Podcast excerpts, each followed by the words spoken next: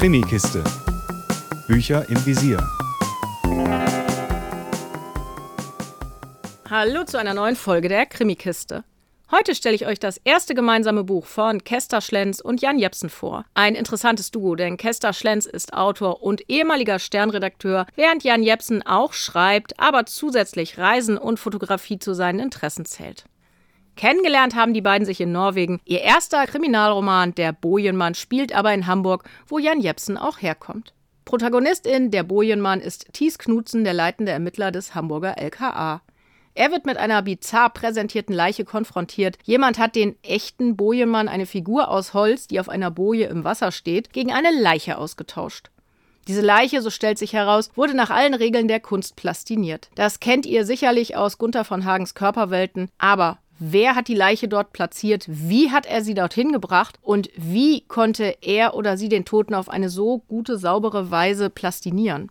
Dazu braucht man, das wird im Buch auch noch ausgeführt, eine spezielle Ausrüstung. Thies Knutzen wendet sich wie so oft an Oke Andersen, einen guten Freund von ihm. Oke, der ehemalige Lotse, kennt sich mit dem Meer und der Schifffahrt extrem gut aus. Außerdem beschäftigt er sich jetzt im Ruhestand mit Philosophie, weswegen er auch La Lotse genannt wird, angelehnt an seinen ehemaligen Beruf und an den berühmten Laoze. Oke Lalotze Andersen hätte sogar etwas sehen können, denn er wohnt direkt an der Elbe. Doch die Tat blieb unbeobachtet. Natürlich hat Thies Knutzen auch offizielle Helfer bzw. Kollegen, unter anderem Dörte Eichhorn, die viel mehr auf dem Kasten hat, als man ihr zutraut, und ein Mops namens Günther. Oder Spusi Dirk, die eigentlich Susanne heißt und tada, für die Spurensicherung zuständig ist. Aber auch einen Unsympathen im Team gibt es, Carsten Hauber, der rassistische Tendenzen hat, was besonders für die Ermittlerin Meral Atay, die türkischstämmig ist, nicht immer leicht auszuhalten ist. So unterschiedlich die Charaktere, so gut funktioniert im Großen und Ganzen die Zusammenarbeit mit kleinen Einbußen, besonders bei Hauber. Doch die Ermittlungen stellen Knutzen und seine Leute vor ungeahnte Probleme. Denn es taucht eine weitere plastinierte Leiche auf und eine Spur, die Laloze entschlüsselt, führt in eine Hafenkneipe und in die raue Welt der Schifffahrt, für die Menschen oft nur verfügbare Arbeitskraft bedeuten.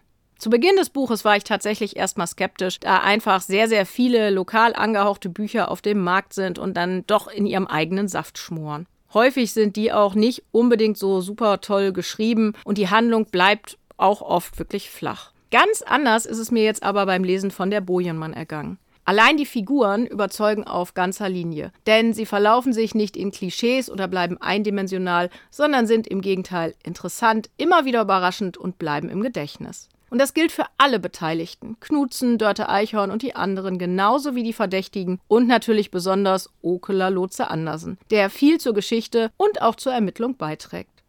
Durch Oke kommt gleichzeitig auch einiges an Kritik am Schifffahrtsgeschäft durch, denn da ist nicht alles toll, zwischenmenschlich ebenso wie umwelttechnisch. Die Handlung und die Ermittlungen sind richtig spannend und haben unerwartete Wendungen, mit denen ich nicht gerechnet habe und die am Ende auch auf den im Oktober erscheinenden Folgeband Der Schattenmann neugierig machen. Auf den ich mich jetzt schon extrem freue, denn der Bojenmann hat mich wirklich auf ganzer Linie überzeugt. Mehr Infos unter www.krimikiste.com.